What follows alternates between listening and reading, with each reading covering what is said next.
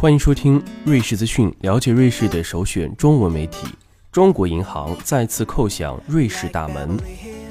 在不远的将来，第二家中国大型银行将登陆瑞士。届时，中国规模最大的金融机构将在瑞士建立自己的海外分行。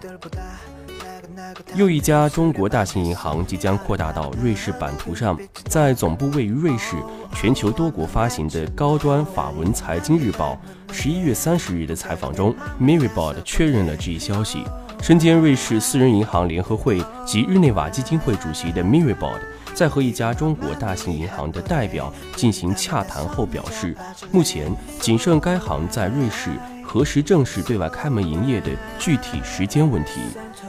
据媒体传言，传说中的那家大型中国银行极有可能是中国工商银行。根据资产负债表估算，该银行已是全球规模最大的银行，旗下分行呢已遍布欧洲境内十二个国家的首都。截至目前，中国建设银行是唯一一家在瑞士设有分行的中国银行。今年一月，建行正式进驻苏黎世开门营业。当被媒体问及是否因为日内瓦金融中心暂且还不具备足够的吸引力，从而建行退而求其次选择苏黎世时 m i r a b o d 予以了反驳。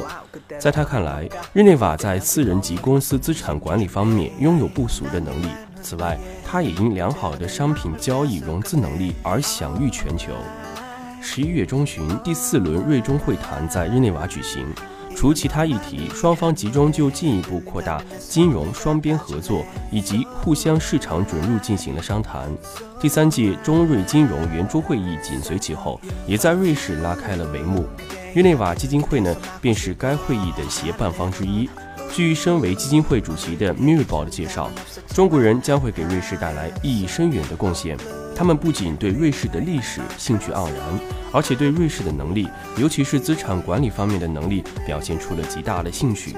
此前，在中瑞金融圆桌会议上接受瑞士新苏黎世报的采访时，日内瓦私人银行龙奥银行的管理合伙人。也预见到又一家中国大型银行落地瑞士指日可待。他认为，中国首当其冲在商品交易、资产管理以及金融融资领域都具备一定的潜力。随着人民币晋升为官方储备货币，目前相对自由的兑换已经得以实现，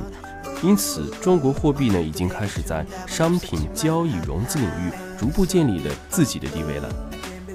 好了，以上就是我们本期节目的更多精彩，欢迎关注蜻蜓 FM。